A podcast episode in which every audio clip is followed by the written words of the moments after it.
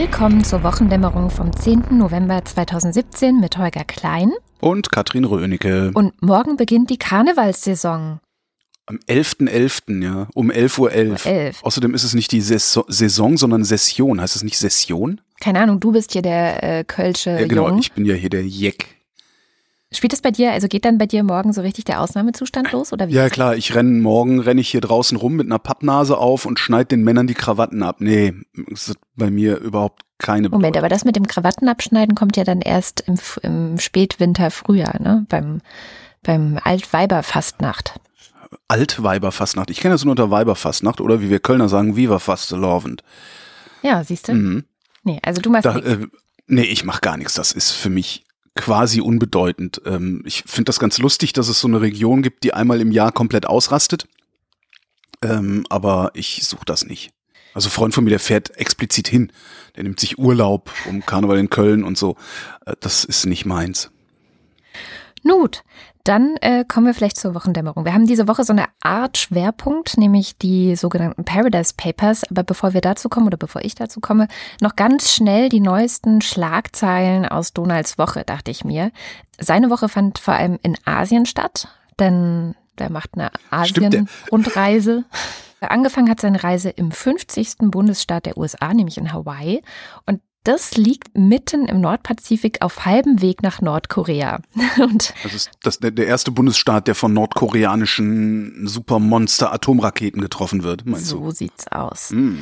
Ja, ansonsten haben wir ein Jahr, ja, ein Jahr, der, die, die Wahl des äh, Donalds zum Präsidenten hat sich jetzt ein Jahr lang gejährt. Nein, wie sagt man? Hatte jetzt einjähriges Jubiläum. Ja. Und da fand ich es ganz interessant, mal zu gucken, was ist denn passiert in dem vergangenen Jahr? Also gibt es irgendwelche Entwicklungen? Gibt es einen Unterschied zu vor einem Jahr? Und ja, also ein Jahr kann doch einen es? riesigen Unterschied machen. Mhm. Und zwar war diese Woche nämlich auch Gouverneurswahl in Virginia, Bürgermeisterwahl in New York, Gouverneurswahl in New Jersey und noch so ein paar andere äh, Wahlen in äh, North Carolina oder auch in Maine. Da gab es ein Referendum über die Frage, ob die äh, das sogenannte Medicaid, also es ist so ein wichtiger Bestandteil von Obamacare, ob dieses als Teil von Obamacare zum Beispiel ausgeweitet werden soll. Und diese ganzen Wahlen ähm, wurden entweder von Demokraten gewonnen oder im Fall von Maine, das Gesundheitssystem wird dort ausgeweitet. Das heißt, äh, gerade auch Virginia hat wirklich alle überrascht. Also die Demokraten hoffen jetzt, dass bessere Zeiten auf sie zukommen, dass sich sozusagen der Wind endlich gedreht hat. Denn in Virginia ist so ein Typ angetreten als Gouverneur, der von vielen als zweiter Trump gesehen wird. Also der sich wirklich genauso rassistisch zeigt, der Sprüche klopft, der dieses America First Ding äh, fährt. Und Steve Bannon, du erinnerst dich, ehemaliger Berater von Donald Trump, der ähm, auch für Breitbart schreibt, hat noch kurz vor der Wahl gesagt, dass diese Wahl wegweisend für alle Republikaner sein wird, denn der Stil von Donald Trump wird sich durchsetzen. Er hat wortwörtlich gesagt, Trumpism without Trump can show the way forward. Democrats better be very, very worried. Trumpism without Trump. Das ist so sein Ziel. Also Racism. Genau, und- Nationalismus natürlich und Äh, Populismus in alle Richtungen, also eigentlich alle Minderheiten, die es so gibt, ähm, immer schön bashen. Und genau diese Siegesserie, also er hat sich wirklich sehr siegesgewiss gezeigt und auch die Demokraten in Virginia waren sehr, wie soll ich sagen, also die hatten schon Schiss vor dieser Wahl. Das ist jetzt gebrochen und das wird wirklich von vielen als, ja, als gutes Zeichen für die Zukunft gesehen. Also gute Woche für diese Welt. Ja, am Sonntag ist äh, Donald Trump dann weiter nach Japan gereist und am Sonntag ähm, kamen dann die Paradise Papers ans Licht. Und das hat auch die US-Regierung betroffen, denn Trumps Handelsminister Wilbur Ross taucht in den Paradise Papers auf. Und zwar wegen Geschäften, die ihn sehr eng an den Schwiegersohn von Wladimir Putin bringen. Ja, aber ist ja nur der Schwiegersohn. Ja, beziehungsweise seine Ausrede ist noch eine andere. Also es gibt einen sehr guten US-Podcast, also einen Investigativ-Podcast, der heißt Reveal. Und die haben das nochmal ausgearbeitet, was da eigentlich los ist. Ähm, an dieser Stelle empfohlen, aber die Kurzzusammenfassung lautet wie folgt. Wilbur Ross besitzt ein Seetransportunternehmen Und das ist auch bekannt, das ist auch nichts Neues. Ähm, das Unternehmen heißt Navigator und es transportiert unter anderem Treibstoffe aus Russland. Deswegen gab es auch schon eine Aussage von ihm vor der Ethikkommission und damals hat er gesagt, na ja, hier Navigator, das ist einfach so eine Art Taxiunternehmen. Das heißt, wir befördern einfach nur irgendwelche Güter von A nach B und mit den Leuten, die diese Güter herstellen oder den Firmen, diese, die diese Güter herstellen, haben wir eigentlich überhaupt nichts zu tun. Ähm, jetzt ist es aber so, dass der Name dieser russischen Firma, die heißt Sibur, genauso groß auf den Schiffen draufsteht wie Navigator. Was sehr darauf hindeutet, dass es nicht einfach nur, ja, wir sind halt so ein Taxiunternehmen ist, sondern dass es eine Kooperation ist, die dort stattfindet. Ja. Und das ist natürlich heikel, weil dann haben die eben doch wieder sehr viel mehr miteinander zu tun und äh, es ist eben nicht einfach nur, ja, wir sind hier das Taxiunternehmen. Weiterhin brisant ist, dass diese Firma äh, Navigator ihre Umsätze vor allem in der Steueroase der Cayman Islands gemacht hat. So viel zu America First. Ähm, das heißt, ein Großteil dieses Reichtums, und man schätzt, dass es etwa zwei Milliarden Dollar sind, liegen entweder dort oder in anderen Investments auf den Cayman Islands. Also er hat da insgesamt 50 Unternehmen, in die er investiert die jetzt alle in den Daten dieser öffentlich gewordenen, äh, dieses öffentlich gewordenen Leaks von dieser Offshore-Firma Applebee auftauchen.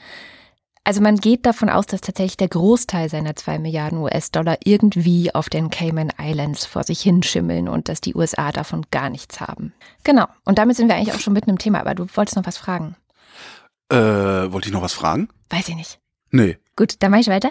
Also es gibt eben jetzt diese große, die, diese große Datensammlung ähm, an Dokumenten aus der Applebee-Kanzlei, die vermitteln eben an Firmen, an reiche Leute, an Unternehmer Möglichkeiten der Steuereinsparnisse auf solchen Inseln wie zum Beispiel die Cayman Islands. Steuervermeidung wäre das richtige Wort. Ja, genau. Steuervermeidungsmaßnahmen, genau. Und ähm, diese Dokumente wurden der Süddeutschen Zeitung zugespielt und zwar wieder diesen Obermeier-Jungs. Ähm, das ist so schön im Podcast, da kann man das einfach sprechen, als, als wären es die gleichen, also als wäre der Nachname der gleiche, aber tatsächlich schreiben die sich unterschiedlich, einmal mit AY und einmal mit EI. Genau. Ach echt? Das heißt geschrieben. Ich dachte, das wären irgendwie Brüder oder so. Nein, nein, nein, die haben die sind nicht miteinander Ach, verwandt. Obermeier und. Obermeier. Das heißt, wenn man schreibt, muss man das sich immer irgendwie umständlich beide Namen ausschreiben. Ich kann sagen, die Obermeier-Jungs. Das finde ich ganz Genau. nett. Ähm, und die haben das wieder geteilt, also denen wurde das zugespielt. Die haben das dann wieder geteilt mit dem International Consortium of Investigative Journalists. Das ist dieses ICIJ, das wir schon von den Panama Papers her kennen. Und dann haben sie auch noch große Medienhäuser wie zum Beispiel die New York Times oder den Guardian und noch ein paar andere mit reingeholt. Insgesamt haben wieder fast 400 Journalisten auf der ganzen Welt äh, ihre Zeit damit vertrödelt, sich durch diese Dokumente zu wühlen und zu gucken, was steckt denn da drin. Und als erster aber war eben wieder, also waren wieder Bastian Obermeier und Frederik Obermeier von der Süddeutschen Zeitung dran. Und mit Bastian Obermeier von der Süddeutschen habe ich ein kurzes Gespräch am Mittwochabend aufzeichnen können, das ich dir mal kurz vorspielen würde. Hier kommt ein Interview mit Bastian Obermeier. Das ist einer von den beiden äh, SZ-Journalisten, bei denen die sogenannten Paradise Papers angekommen sind. Hallo Bastian. Hallo.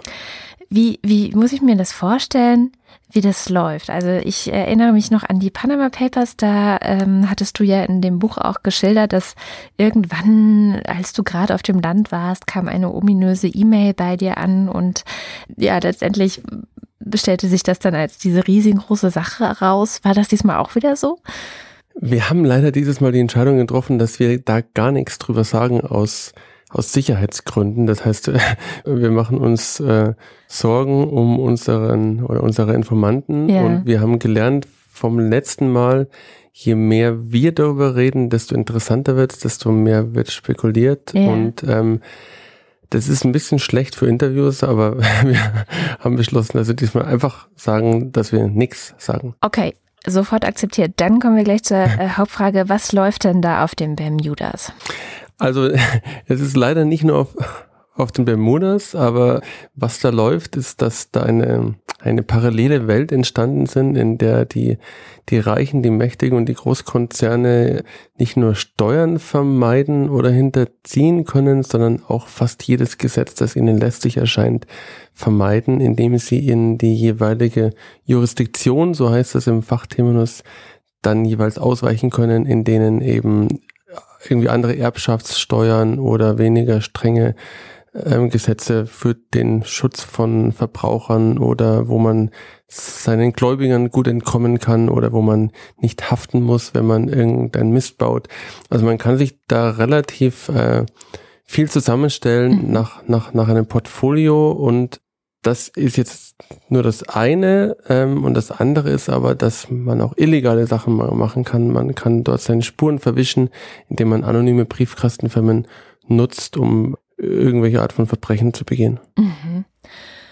Das klingt so ein bisschen nach so einem Baukastensystem. Das heißt, ich habe ein, Pro ein Problem oder äh, ein vermeintliches Problem, möchte irgendwie Steuern sparen und kann mir dann wie in so einem Katalog, so stelle ich mir das jetzt gerade vor, aussuchen, wie ich das am besten hinbekomme, welche Assets, welche, welche paradiesische Insel vielleicht auch gerade am besten dafür ist. Ist das richtig so? So ist das, so ist das.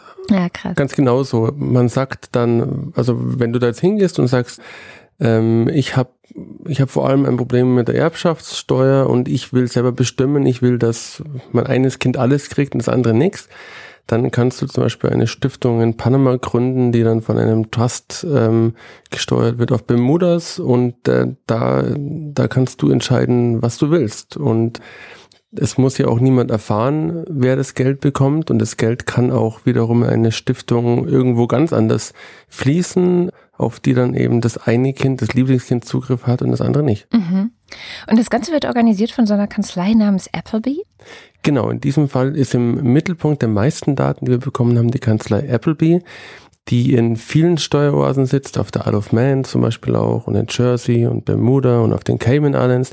Da war ich sogar einmal ganz kurz auf den Cayman Islands bei der, bei der Kanzlei, aber das war lange vor der Veröffentlichung, deswegen habe ich nicht geklopft.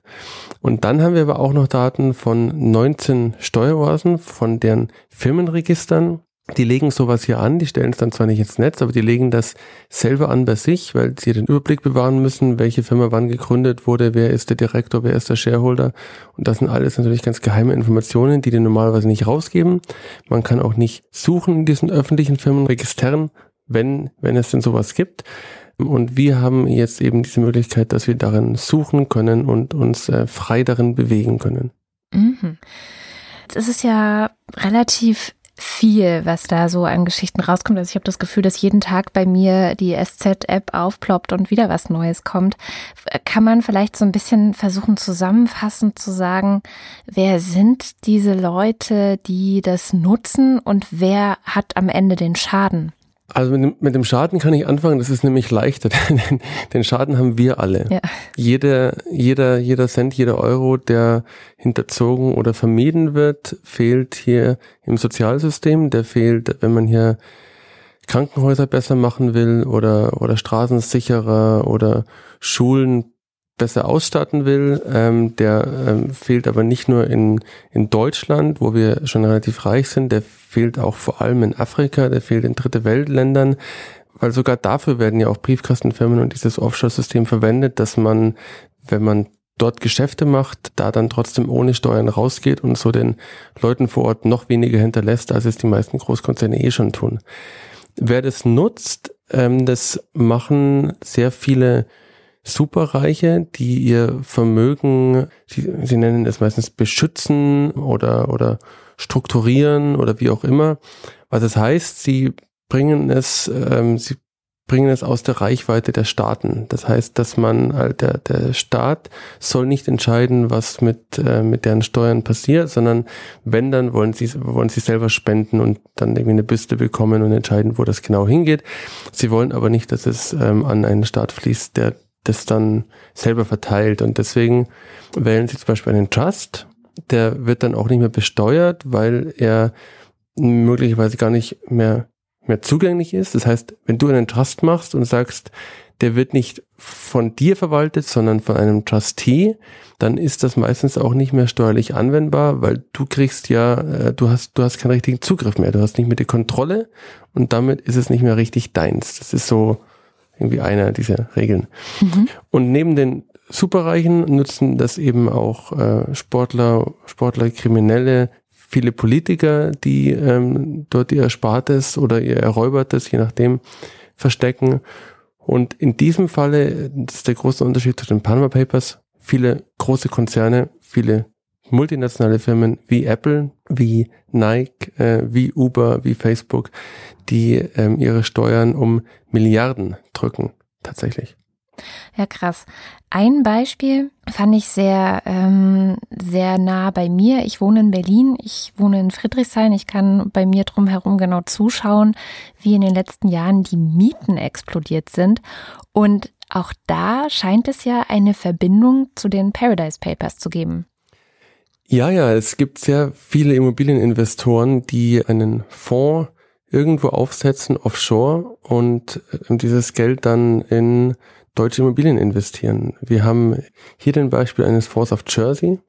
Da haben, haben ganz viele Leute investiert, auch irgendwie eine Hollywood-Schauspielerin und Sportler und so weiter. Und ähm, das ist relativ anonym. Die versprechen dann in ihren Hochglanzprospekten steigende Renditen und ähm, die versprechen mehr und bessere Erträge. Und das ist eine sehr, sehr, sehr sehr, sehr positiven Sprache verfasst.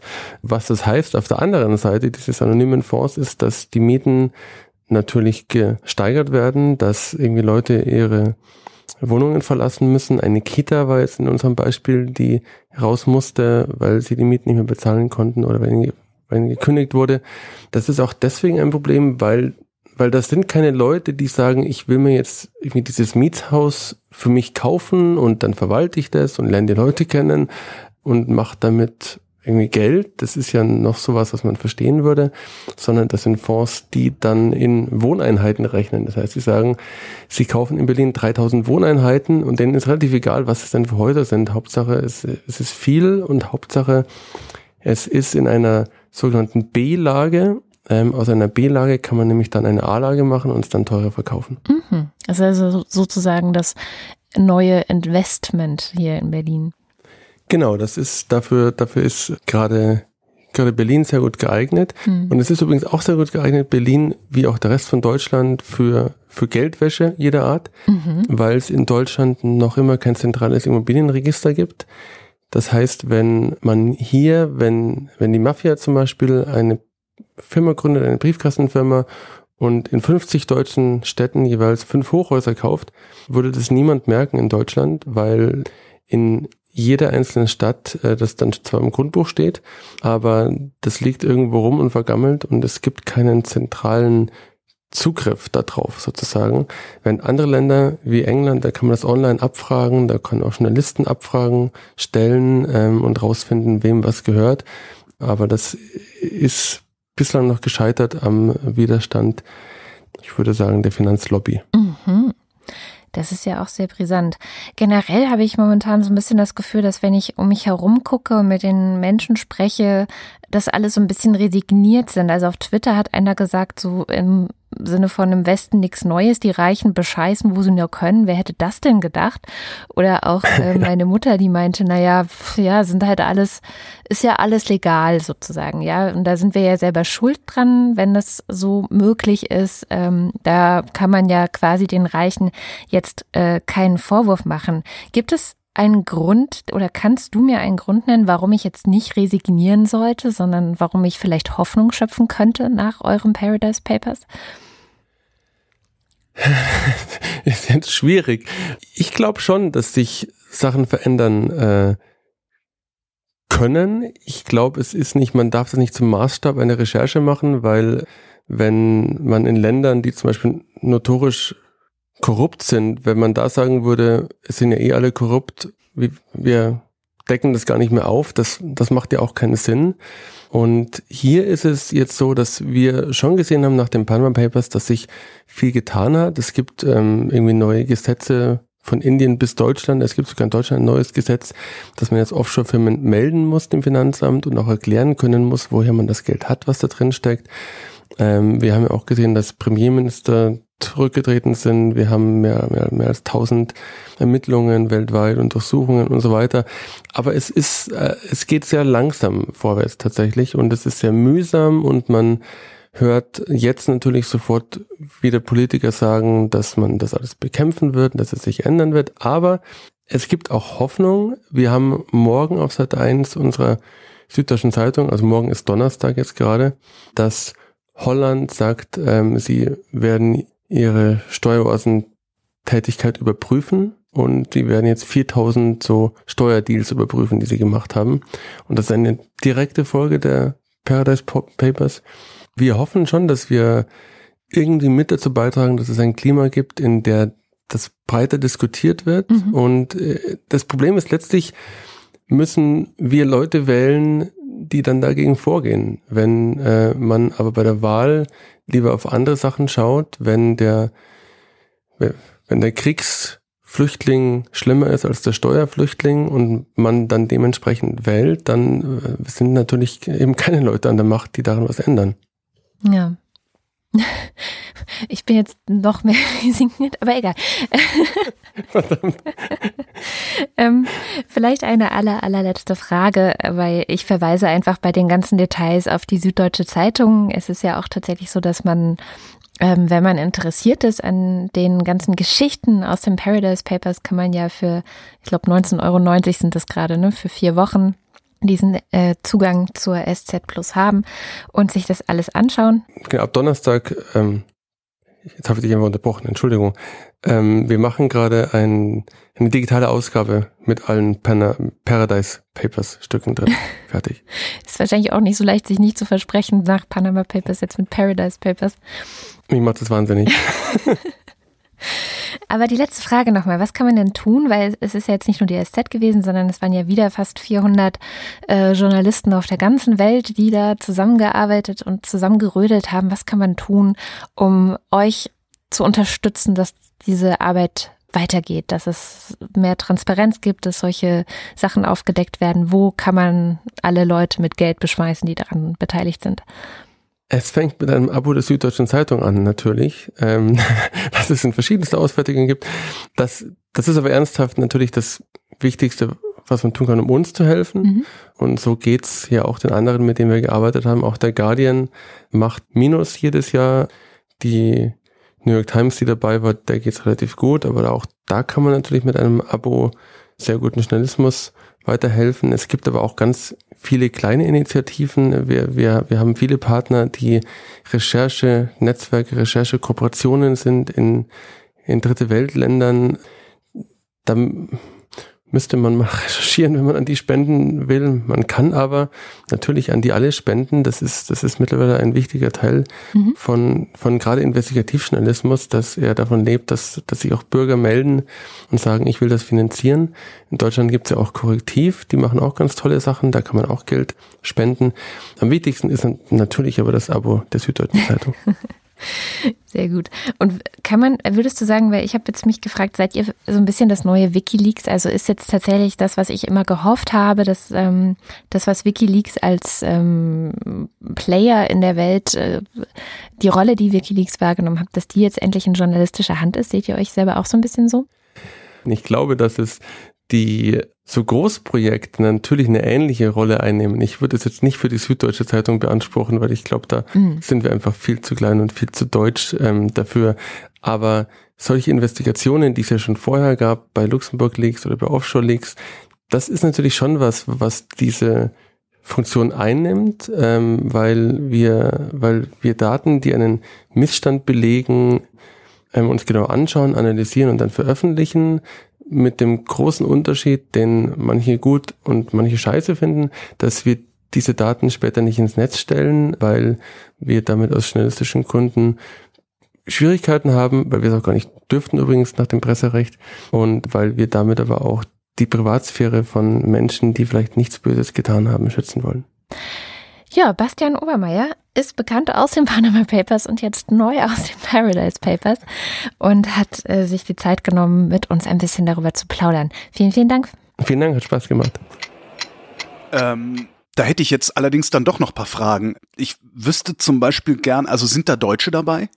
Ja, es sind auch Deutsche dabei. Also es ist eine deutsche Familie dabei, ähm, die auch schon vor einigen Jahren als eine der einer der größten Steuergerichtsverfahren in Deutschland äh, sind die schon mal aufgetaucht.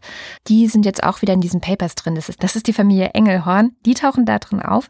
Und was auch aufgetaucht ist, ist, dass einige Firmen und Unternehmen, an denen der deutsche Staat beteiligt ist, und das ist natürlich ein bisschen brisant, finde ich, haben auch Anteile auf, in diesen Offshore-Steuerparadiesen rumliegen.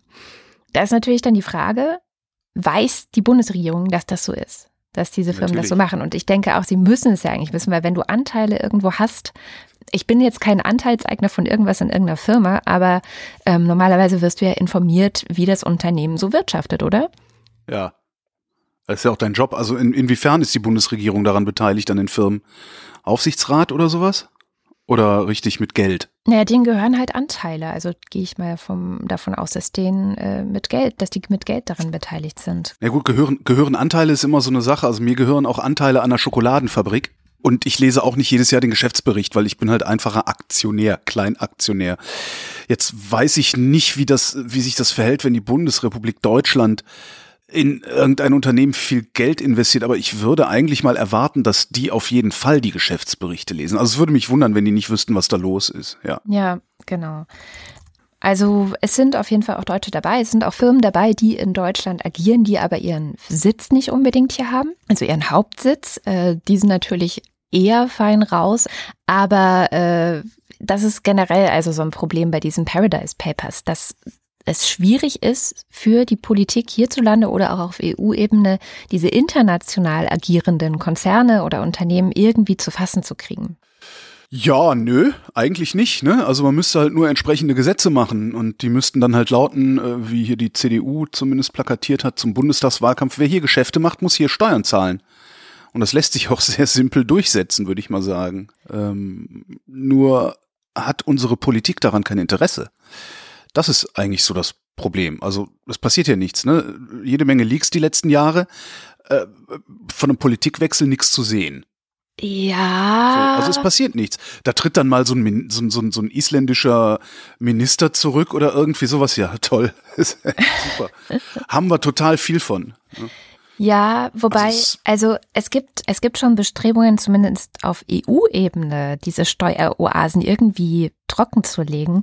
Warum haben wir sie dann noch? Genau. Es gibt den EU-Steuerkommissar Pierre Moscovici, der hat schon seit Jahren einen Gesetzesentwurf in der Schublade, ähm, den er immer wieder rausholt. Der heißt CCCTB. Und äh, letztendlich geht es darum, dass er gerne möchte, dass die Steuern auf Konzerngewinne europaweit einheitlich berechnet werden sollen. Jo. Was ja schon mal ein großer Fortschritt wäre. So, ja? ja, dann musst du den Konzernen allerdings noch untersagen, oder beziehungsweise die Konzerne noch verpflichten, dass sie auch hier die Steuern zahlen. Äh, und zwar gemessen am Umsatz, den sie hier machen. Genau. Und zwar bevor sie irgendwelche Lizenzgebühren an sich selbst bezahlen, wie das ja Nike zu machen scheint zum Beispiel. Genau. Und es gibt immer wieder auch mal Vorstöße. Zum Beispiel war in den letzten Jahren ja immer wieder mal Apple, Google, Facebook ähm, in den Medien, dass die EU versucht, an die ranzukommen auch.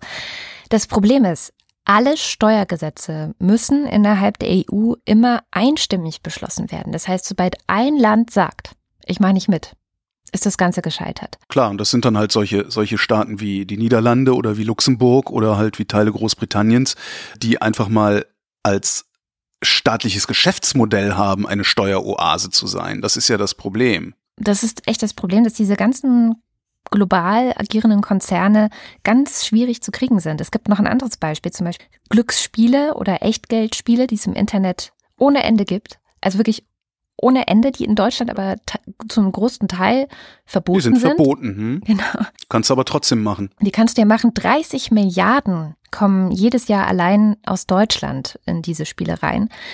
Und verantwortlich wäre eigentlich die Finanzaufsicht, die BaFin. Die sieht sich aber nicht in der Pflicht, ja. Also die sagen, nö, eigentlich sind die Länder verantwortlich. Die Bundesländer kriegen es aber irgendwie nicht hin, das zu verfolgen, weil sie die Ressourcen dafür nicht haben.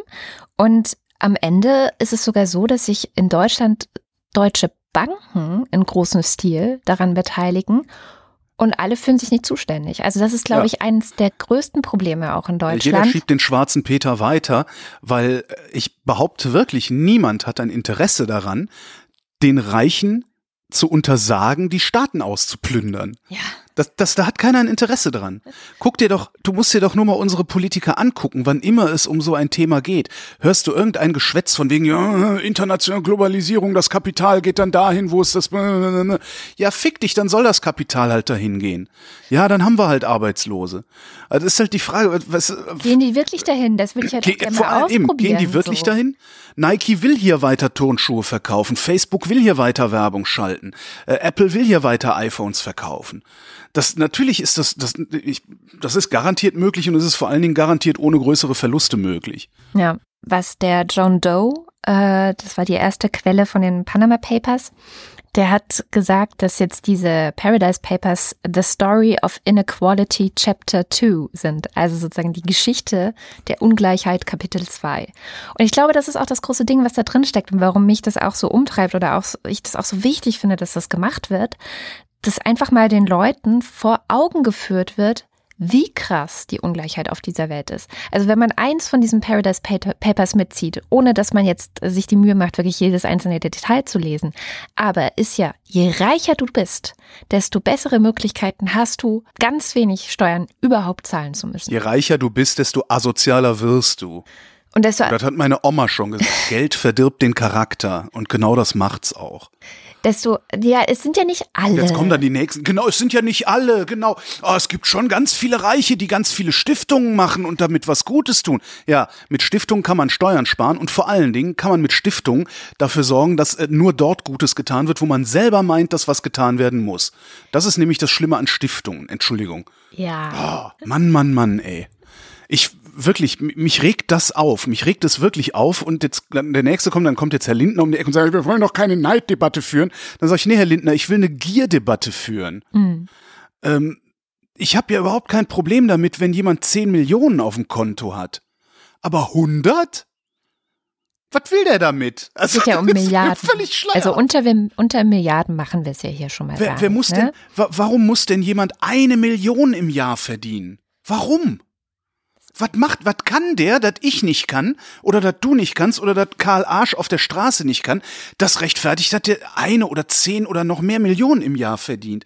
Das, wenn der jetzt irgendwie die besten Fritten der Welt macht, ja, und immer tausend Leute in der Schlange stehen und seine Fritten kaufen wollen und er damit zehn Millionen verdient, dann ist das cool, weil der macht die besten Fritten der Welt. Aber irgend so ein Schwachmat, der nicht mal in der Lage ist, eine Fluggesellschaft auf Linie zu halten, ja, die dann pleite geht, wie Air Berlin gerade, und dann hinterher aber noch ein paar Jährchen sein Millionengehalt weiterkriegt. Entschuldigung?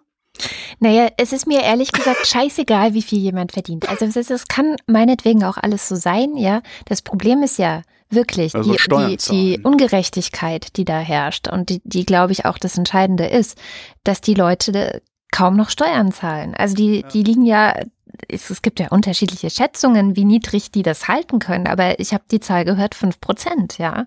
Also wenn du geschickt ausweichst, wenn du geschickt in die Steueroasen reingehst. Ähm, wir, ich normaler Mensch zahle irgendwas, ich weiß gar nicht, um die 20 bis 30 Prozent wahrscheinlich Steuern auf mein Einkommen und die fünf oder so? Ja.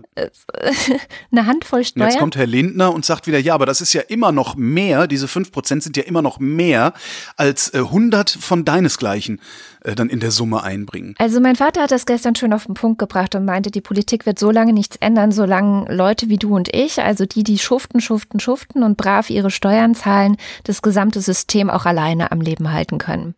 Ja, und das können wir. Solange die, der Staat uns schröpfen kann und wir das am Leben halten können, so dass es einigermaßen funktioniert, wird sich nichts ändern. Ja klar, was glaubst du, warum die Mehrwertsteuer immer mal wieder steigt? Und das ist auch so ein Punkt, ähm, zum Beispiel Russland. Ja? Also Russland ist eigentlich so ein Beispiel, wo es am krassesten ist. 50 Prozent der Profite in Russland liegen offshore. 50 Prozent. Und Russland ist wirklich in großen Teilen am Arsch, ist arm, Schwellenland. ist wirtschaftlich wirklich, also auch durch die Sanktionen und alles jetzt ist wirklich die könnten es echt brauchen. Die könnten es wirklich brauchen. Die könnten eine gute Infrastruktur an allen Ecken und Enden brauchen und haben sie einfach nicht. Und wenn du dann weißt, dass 50 Prozent der Profite, die in Russland erwirtschaftet werden, überhaupt nicht zur Rate gezogen werden für russische Steuern, ist doch unglaublich. Ja, ist genauso wie die, die Räder in Griechenland. Ist ja genau das gleiche Problem gewesen. Ja. Genauso in den USA. 2,6 Billionen. Und ich habe nochmal nachgeguckt, in den US-Medien wird von Trillion gesprochen. Ja. Also ich habe es wirklich richtig übersetzt.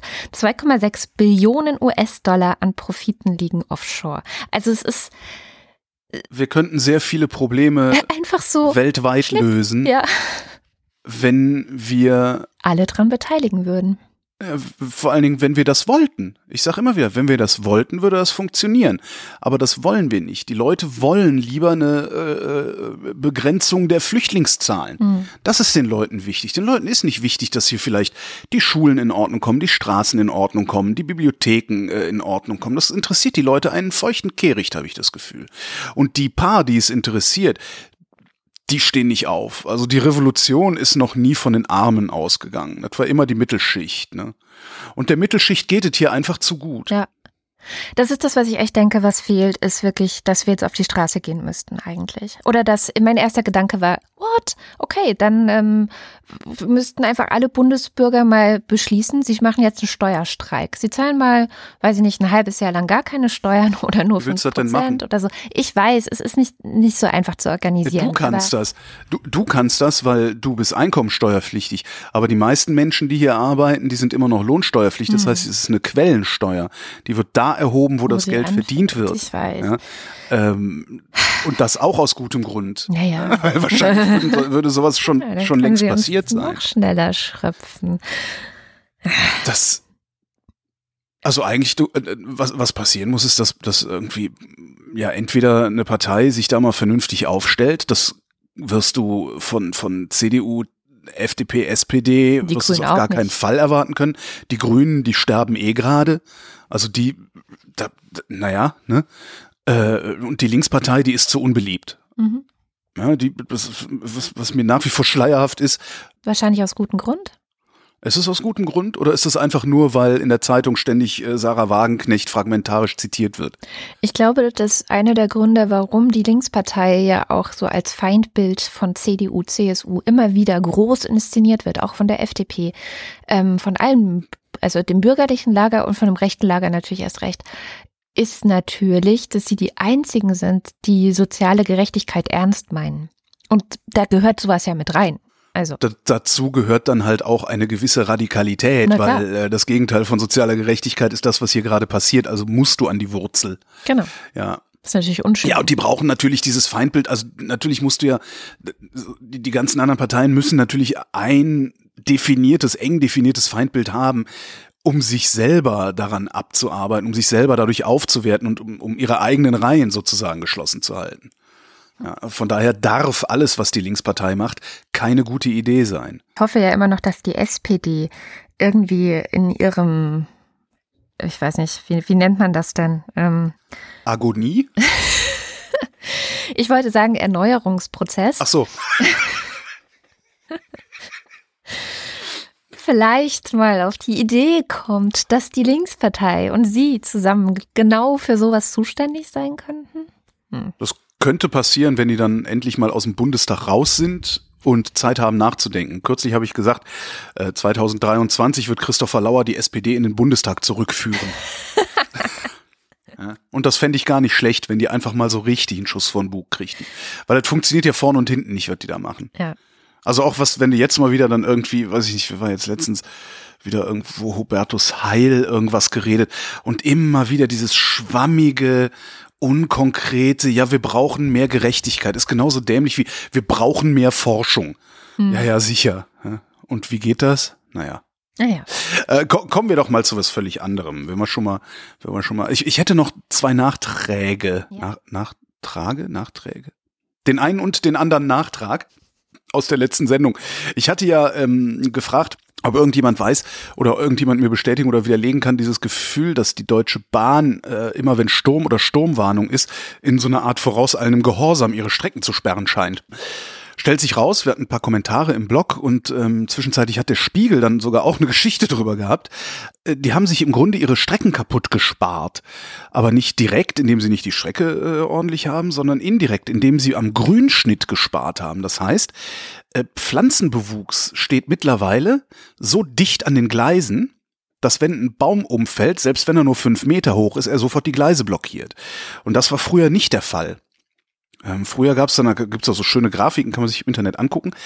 Äh, früher war es halt so, dass in bestimmte Abschnitte, also eine bestimmte Breite zwischen, also neben den Gleisen in bestimmter Höhe immer gerodet werden musste. Also früher waren so, ähm, schrieb dann auch einer in den Kommentaren auf wochendämmerung.de, äh, er fährt selber mit der Bahn und er, er hätte Strecken, da würde er durch einen grünen Tunnel fahren, was super aussieht und für die Vögel bestimmt auch total klasse ist. Aber wenn da mal was umfällt, liegt's halt sofort auf den Gleisen. Und das wäre im, im Wesentlichen darauf zurückzuführen, dass äh, Hartmut Medorn wohl, der Totengräber jeder Industrie in Deutschland, dass Hartmut Medorn wohl äh, gerade da extrem Sparzwang verordnet hätte. Mhm. Sprich, die Bahn müsste einfach nur vernünftig Geld in die äh, Grünschnitte investieren. Dann würden die Züge möglicherweise auch häufiger fahren. Der andere Nachtrag, auch was aus dem Blog, da ging es um MeToo. Da schrieb Sebastian, ähm, was bei MeToo fehlt, wären meiner Meinung nach die Männer im Sinne von ich habe Scheiße gebaut und sehe es jetzt ein. Jedem halbwegs reflektierten Mann dürfte doch in letzter Zeit mal durch den Kopf gegangen sein, ob er sich nicht auch falsch verhalten hat. Daraufhin hat eine gewisse Katrin Rönecke äh, kommentiert. Ist denn das Klima wirklich das, in dem ein Mann dazu stehen kann und sich ehrlich entschuldigen kann? Da wollte ich anmerken, nein, ist es nicht. Das Klima ist nämlich so im Moment, dass sehr alte Geschichten rausgeholt werden, die dann heute Schaden anrichten. Und das kannst du dir gerade ganz gut angucken bei Louis C.K. Louis C.K. Ähm, wird gerade vorgeworfen, was irgendwie schon an Absurdität kaum zu überbieten ist, dass er dazu neigt, ähm, das scheint er mehrfach gemacht zu haben, mhm. äh, vor Frauen masturbiert zu haben. Also das ist schon, ne? Du sitzt halt irgendwie mit Louis C.K. irgendwo in, in, in einem Zimmer, ihr trinkt ein und er fragt, ob er seinen Pimmel rausholen darf. Es gab die Geschichte mit zwei anderen Comedians, also zwei Frauen, äh, die mit ihm feiern waren auf dem Zimmer, weil die Bar schon zu hatte und er hat gefragt, darf ich meinen Penis rausholen? Und die beiden haben gedacht, okay, der macht Scherze, weil der macht ja immer so Scherze. Haben gesagt, dann hat er seinen Schwanz rausgeholt, hat sich ausgezogen, hat sich einen runtergeholt. Was schon, mhm. das ist schon ziemlich daneben. Also, ja, wie dem auch sei, das ist über zehn Jahre her. Das Problem ist jetzt, niemand weiß, ob der nicht damals ernsthaft einen an der Waffel hatte und mittlerweile vielleicht therapiert ist. Das weiß mhm. keiner. Ja, ja, klar. Ja? Trotzdem. Kann gut sein. Ja. Äh, kann, kann, gut sein. Ähm, solange das keiner, also, und selbst wenn er jetzt hingehen würde und sagen, ja, guck mal hier, ich bin Therapeut, das war total schlimm, das war total scheiße, das würde trotzdem nicht funktionieren. Äh, und das würde bei niemandem funktionieren. Und ich verwette meinen Arsch darauf, dass auch ich früher irgendwie übergriffig war. Irgendwann habe ich gesehen, wie fies das ist, habe mich ums Gegenteil bemüht, aktiv bemüht, ja, bis, bis das für mich normal geworden ist, einfach die Fresse äh, zu und die Hände bei mir zu halten. Was ja, dauert ja ein paar Monate, dann findest du das ja normal. Äh, und glaubst du, das würde irgendjemand interessieren, dass ich mich heute benehme, wenn morgen eine Frau kommt, die sagt, ich hätte ihr 1994 an den Arsch gepackt? Das ist das Problem. Und das ist für mich auch ein totales Dilemma, weil ich hatte diese Frage auch auf Twitter rumgeschickt und da kam eine sehr clevere Antwort. Ähm, und zwar von der Fruvelin auf Twitter, die meinte, okay, pass mal auf, wir leben in einem Patriarchat. Das Ganze ist äh, jahrzehntelang die Normalität gewesen. Für Männer ja. und, und ja. ein Stück weit natürlich dann auch für Frauen. Ja? Also es gibt ja auch genau. genug Frauen, die da mitgemacht haben. Wir haben, die haben auch alle die Klappe gehalten bis jetzt. Ähm, das heißt, erst jetzt ist ja auch wirklich diese, diese, diese, dieses Open Window, also das, das offene Fenster, dass die Leute was sagen können oder dass sie das Gefühl haben, jetzt ist der Zeitpunkt, was zu sagen.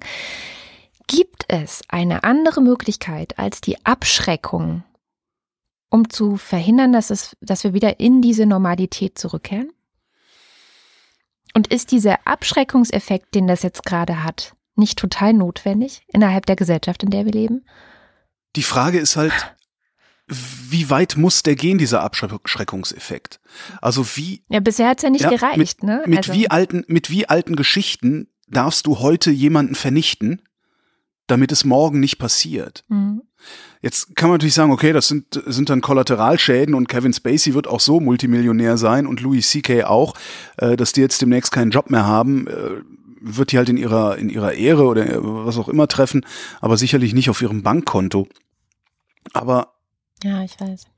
Ich finde es auch ein Dilemma. Also ein ganz, ganz Also- großes. die Frage ist halt, die Frage wäre halt vielleicht auch, was müsste, was müsste Spacey sagen? Was müsste CK sagen, damit man ihm verzeihen kann? Das Problem am Klima ist ja gerade, das ist so gnadenlos.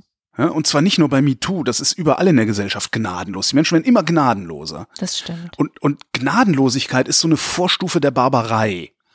Ja, da frage ich mich doch, wo landen wir denn, wenn wir nicht jetzt auch sagen, hier ist irgendwo eine Grenze? Okay, dann möchte ich es nochmal Also umdrehen. Ich möchte es nochmal von der anderen Seite versuchen anzugehen. Ähm, die Barbara hat jetzt gerade im Lila Podcast, wir haben im Lila Podcast auch lange über das Thema gesprochen, hat sie erzählt, wie sie äh, auch einen Text zu MeToo geschrieben hat, wo sie drei Situationen und drei ähm, Ex-Bekannte geschildert hat, die sich so falsch verhalten haben. Ähm, und sie hat die Namen nicht genannt. Ja. Und sie meinte, sie würde auch die Namen nicht nennen. Ja. Spielen wir es mal durch. Wenn diese ganzen Frauen, die jetzt gerade an die Öffentlichkeit gehen, die Namen nicht genannt hätten, Dann würden sie ausgelacht werden. hättest du überhaupt was davon mitbekommen? Ja, so wie Aufschrei damals, ne? Wo dann auch das, ja komm, ey, die Hälfte davon denkt ihr euch ja sowieso aus. Ja. Ja, ja das, das ist tatsächlich ein Dilemma. Also du musst einen Namen nennen und du musst idealerweise auch einen prominenten Namen nennen, der sich dann auch ja nicht einfach so rauswinden kann. Mhm. Ja, aber Das ist kacke. Also ich finde es auch, ich finde es ganz schlimm. Es ist so, ah, mein Gott, ey, vor 30 Jahren, ja, vor 30 Jahren habe ich eine, weißt du, vor 30 Jahren habe ich mit 26 eine 14-Jährige befummelt oder irgendwie sowas. Äh, Ja. Was willst du denn, was, was soll, ich frage mich gerade wirklich, was soll, was sollen die Männer heute tun, um morgen nicht vernichtet zu werden? Weil das Problem ist ja, jetzt mal ernsthaft, wie gesagt, ich na gut, wette, ich wette, Holger Klein war übergriffig. Ich wette das. Ja. Ähm, ich erinnere mich noch nicht mal ansatzweise daran, wann ich das zu wem, in welcher Situation, auf welche Weise gewesen sein könnte. Ich habe da überhaupt keine Erinnerung dran, weil, wie du eben schon sagtest, im Patriarchat ist das ja die Normalität. Das heißt, du reflektierst das ja auch gar nicht weiter. Ja, du denkst ja nicht so, oh, jetzt habe ich mich aber daneben benommen, sondern du hast dich halt benommen hm, ganz normal. Das heißt, du erinnerst dich nicht dran, was du vor 20 Jahren gemacht hast. Ich wüsste gerne, wie wir das hinkriegen können, dass wenn jemand äh, eine tätige Reue zeigt, dass er seinen Job behalten darf. Also ich glaube, der Unterschied ist natürlich, wenn du es von dir aus tust, ist schon mal eine ganz andere Geschichte. Ja, aber wie soll ich das tun, Wenn wenn, ich mich nicht einer- dran erinnere? Ja, ja, das ist natürlich ein Problem. Aber wenn einer der Männer, die was auf dem Kerbholz haben, von alleine gesagt hätte, okay, pass auf, Leute, ich habe mich da auch scheiße verhalten. Christian Gesellmann ist zum Beispiel so ein Beispiel, äh, der hatte zuerst bei den Krautreportern und dann noch in der Zeit, ähm, war dann, glaube ich, der gleiche Text nochmal, äh, geschrieben, ich auch, und hat von sich erzählt. Was er so gemacht hat, wie er so äh, mit den Jungs und als er äh, Teenager war und was da im Dorf los war und dass es da so eine gab, wo man halt geklingelt hat, weil es hieß, ja, die schläft mit jedem und so. Also, ne, diese, Ja. er beschreibt sehr akkurat diese Männlichkeitskultur darin und wie er auch mitgemacht hat. Und das ist natürlich, das wurde komplett anders aufgenommen, weil er es von selber gemacht hat, er hat es reflektierend gemacht, er hat es auch nicht runtergespielt, sondern komplett Er hat ernst sich aber daran genommen. erinnern können. Er hat sich dran erinnern können, ja klar. Vielleicht wäre eine, vielleicht wäre eine Lösung, dass, also jetzt zum Beispiel bei, bei Louis C.K., bei Spacey, dass die Leute erstmal ihn ansprechen. Mhm. Sagen, pass mal auf, Louis. Ähm, du hast damals den Scheiß gebaut. Möchtest du dich dazu jetzt vielleicht äh, proaktiv öffentlich verhalten? Mhm. Und wenn er es dann nicht macht, sagen so, hier Pranger. Ja, das stimmt. Das ist eine gute Idee. Das fände ich cool. Das heißt, eigentlich müsste man, äh, eine, müsste die Tagesschau äh, als erste Meldung ähm, immer einen Aufruf an alle Männer, nee, einen Aufruf an alle Übergriffsopfer bringen, den Angreifer zu konfrontieren und zwar erstmal privat, um ihm die Chance zu geben zu sagen, okay, ich habe gelernt oder ich habe erzählt gekriegt, ich kann mich selber nicht mehr dran erinnern, dass ich mich dann und dann und dann so und so und so verhalten habe. Ich bitte um Verzeihung, kommt nicht wieder vor. Ist das glaubwürdig? Ich glaube, es ist glaubwürdiger, als wenn du nichts machst. Und dann halt jemand anders kommt und dich an die Öffentlichkeit. Also ich glaube, du hast bessere Chancen zumindest. Ich weiß nicht, was dann passiert. Aber wie gesagt, bei Christian Gesellmann hat es funktioniert, war jetzt aber auch Natürlich von der Geschichte her, die da passiert ist, ist es nicht so wie bei Louis C.K., wo man denkt, oh, oh Gott. Ja, das ist halt so, das, das klingt halt so weird. Ich kann mir das noch nicht mal vorstellen, dass überhaupt irgendjemand sowas macht. Also wirklich nicht. Also, äh, ja, ist es okay, wenn ich mir schnell einen runterhole? Was? das ist doch total absurd. Und anscheinend, also ja, das ist unglaublich. Naja. Ich hätte noch was mit, äh, äh also äh, ich habe drei gute Nachrichten dabei und den Deutschland-Trend. Was möchtest du? Noch eine gute Nachricht. Eine nur? Also du hast drei gute Nachrichten, ja. Dann ja drei, drei, gute Nachrichten. Alle drei. Äh, fangen wir an mit Deutschland. Also, Deutschland, Europa und Welt gute Nachrichten.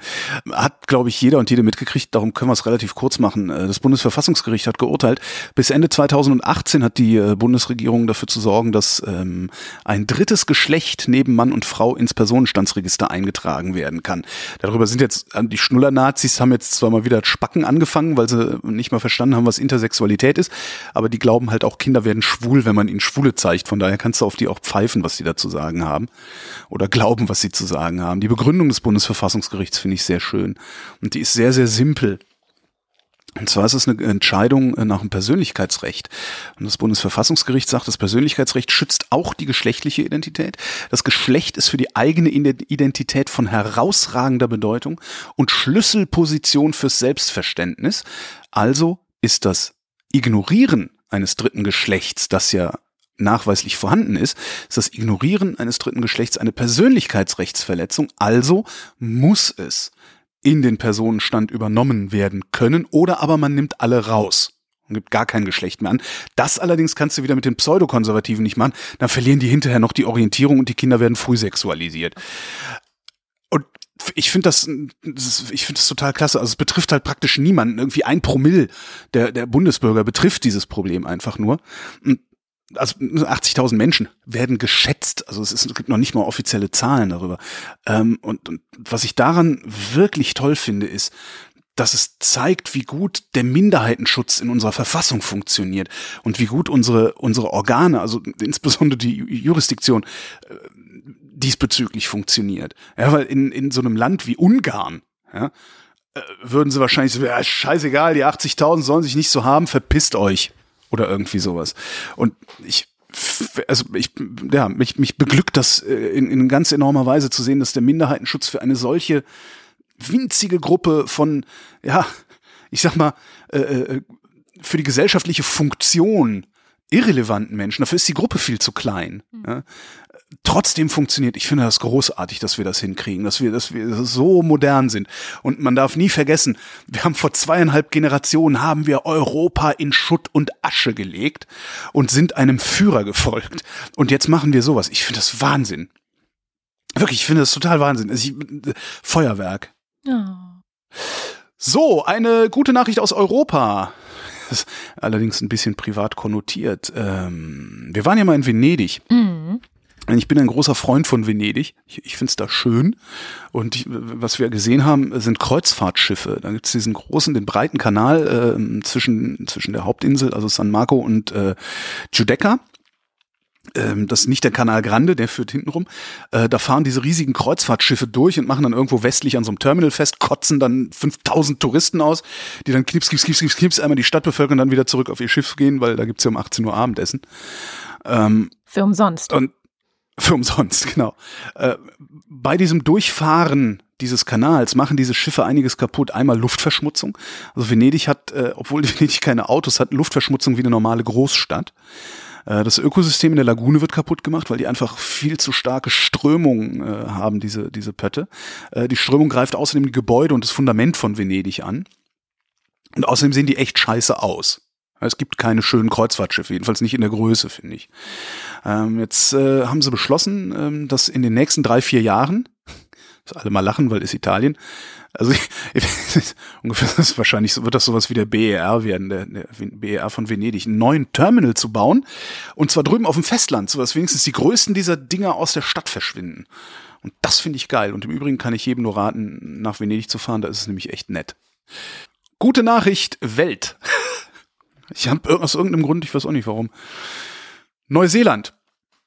Äh, Wir gucken nach Neuseeland. Wenn du nach Neuseeland einwandern willst, dann hast du äh, ein Punktesystem, ähm, basierend auf deinem Bildungsstand und den Berufen, die du bisher ausgeübt hast. Gucken die halt, kannst du uns was nutzen als Einwanderer oder äh, kostest du nur Geld und darfst dann rein. Die haben auch eine Flüchtlingsquote, die ist äh, wirklich lustig. 750 Flüchtlinge pro Jahr nimmt Neuseeland auf. Wo ich auch mal denke, mhm, Hm, genau. Mhm. ja, jetzt ist im September gewählt worden dieses Jahres. Sie haben eine Labour-Regierung, ähm, also eine sozialdemokratische Regierung zusammen mit den Grünen und der populistischen Partei, was ich erstmal nur zur Kenntnis nehmen kann. Vielleicht sind die Populisten in Neuseeland anders als unsere Populisten. Ähm, der Grünen-Chef, das ist jetzt wird's interessant, der Grünen-Chef ist Klimawandelminister. Mhm. Und der hat was vorgeschlagen, beziehungsweise als Regierungsding, nicht einfach so in einem Interview, sondern die neuseeländische Regierung schlägt vor und wird jetzt gucken, dass sie es ausgearbeitet kriegen, Visa für Klimaflüchtlinge auszustellen. Mhm. Äh, der Klimawandel ist bisher kein Asylgrund. In keinem Land der Welt. In keinem Land ist, also zumindest habe ich bei der Recherche nichts gefunden, wo das als Asylgrund gelten würde. Und äh, Neuseeland äh, hat da schon seit ein paar Jahren Diskussionen, weil da schon ein paar Mal Leute aus Tuvalu und Kiribati aufgeschlagen sind und Asyl beantragt haben, weil ihnen die Insel absäuft. Die mussten sie zurückschicken, weil das Gesetz bei ihnen sagt, nee, äh, Asyl ist, wenn du politisch verfolgt wirst. Und ähm, das wollen sie jetzt anscheinend ein bisschen aufbohren äh, und den Klimawandel auch als Fluchtgrund oder als Fluchtursache anerkennen. Und das finde ich ganz cool, weil das könnte der Dominostein sein, der das Ganze dann weltweit irgendwie ins Laufen bringt, sodass ähm, wir dann tatsächlich irgendwann mal sagen können, okay, Tuvalu, komm, ey, du säufst ab, tausend Leute hierher oder irgendwie sowas. Und das fände ich ziemlich geil. Ja, da habe ich mich auch sehr gefreut. Das Problem, was die haben werden, ist, äh, einen politischen Fluchtgrund kann man immer sehr gut nachvollziehen und abgrenzen. Ne? Bist schwul, Schwule werden gefoltert, du kriegst Asyl. Klimawandel ist wahrscheinlich wesentlich schwieriger, weil woran bemisst sich, ob ein Landstreifen bewohnbar ist oder nicht? Mhm. Ja, wieso? Da gibt's doch Süßwasser und so, ne? Also das ist, könnte ich mir vorstellen, dass das ganz kompliziert wird. Aber egal. Sollen sie mal machen. Also das Sollen ist mal so immer Ich dieses einfach mal machen, gucken, wo sind die Probleme, die Probleme zu lösen versuchen. Also es ist ja immer so ein Schritt für zum nächsten. Ähm, man hat eine Idee, man versucht die Idee umzusetzen. Man merkt, da sind ganz viele Hürden auf dem Weg zur Umsetzung, aber man findet für jede einzelne Hürde ja auch wieder eine Lösung. Also von daher, ich bin da immer so, ich verstehe auch manchmal, das ist so typisch Politiker auch, dass sie, ähm, wenn jemand eine Idee hat, sofort sagen, ja, aber auf dem Weg zur Lösung sind ja die und die und die und die Hürden, also machen wir es nicht. Hm. Das finde ich so, so komplett unpolitische Haltung. Weil Das konservative Politik ist das. passiert ja dann auch nichts. Ne? Ja, eben. Muss das ist ja konservative Politik. Ah, Das ist genauso wie dieses, also ich finde, man kann das am besten sehen an diesem äh, 2030 keine Verbrennungsmotoren mehr zulassen.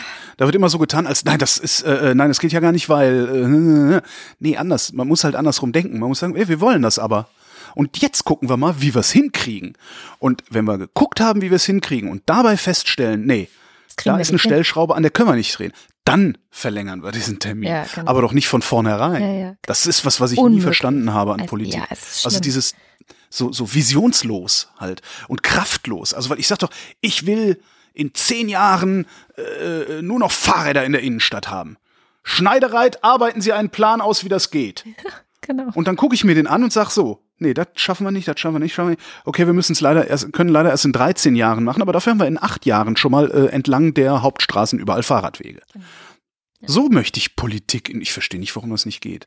So, ich hätte jetzt auch noch den kompletten Deutschland-Trend von dieser Woche. Ähm, die Sendung ist lang genug, darum äh, nehme ich nur einen einzigen Punkt aus dem Deutschland-Trend und sage den. Horst Seehofer ist politisch tot.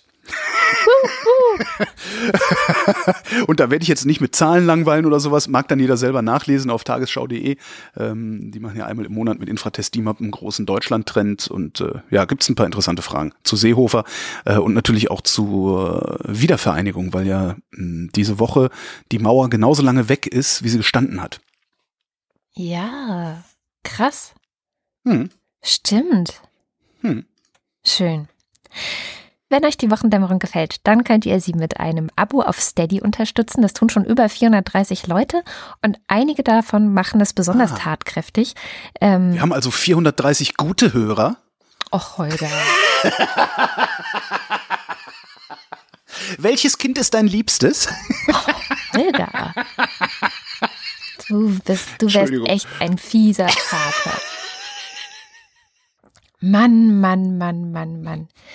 Ähm, genau, und es gibt dort auch eine, einen Fanclub und die sogenannten Ultras, die uns mit besonders viel Kohle jeden Monat unterstützen. Und die lesen wir jetzt vor. Die Ultras, das sind Stephanie Brown, Robert Deppe, Carsten Eckert, Benjamin Harnack, Nico Hebel Matthias und Johansen, Matthias Rauwolf. Und der Fanclub, Evita Blei, Andreas Bockisch, Alexander Bonsack, Jan Böske, Birgit Bülow, Felix Bültmann, Hans Damhorst, Christoph Dierberg, Jan-Peter Drechsler, Jan-Peter Drechsler, Sebastian Flügge, Oliver Förster, Tamino Frank, Anne Gesch, Benjamin Grossmann, Dorian Grunewald, Tobias Herbst, Alexander Jäger, Christoph Keinzer, Martin Klein, Markus Krause, Maximilian Krehl, Frank Krämer, Magali Kreuzfeld, Michael Lamertz, Markus Laie, Heiko Linke, Katrin Lorenz, Ines Lüders, René Ludwig, Thorsten Lühnenschloss, Tina Niegel, Heiko Panjas, Liliane Peters, Gregor Pich, Josef Porta, Robert Reyer, Uli Reinhardt, Tobias Reinwald, Christoph Riedel, Marie Stahn, Christian Steffen, Markus Titscher, Andrea Vogel, Lars Wagner, Maren Wilhelm Luisa Wolf. und Kerstin Schmidt. Und wenn ihr wollt, dass wir noch mehr aus der Puste kommen nächste Woche, dann macht doch da einfach auch mit. Das war die Wochendämmerung vom 10. November 2017. Wir danken für die Aufmerksamkeit. Tschüss.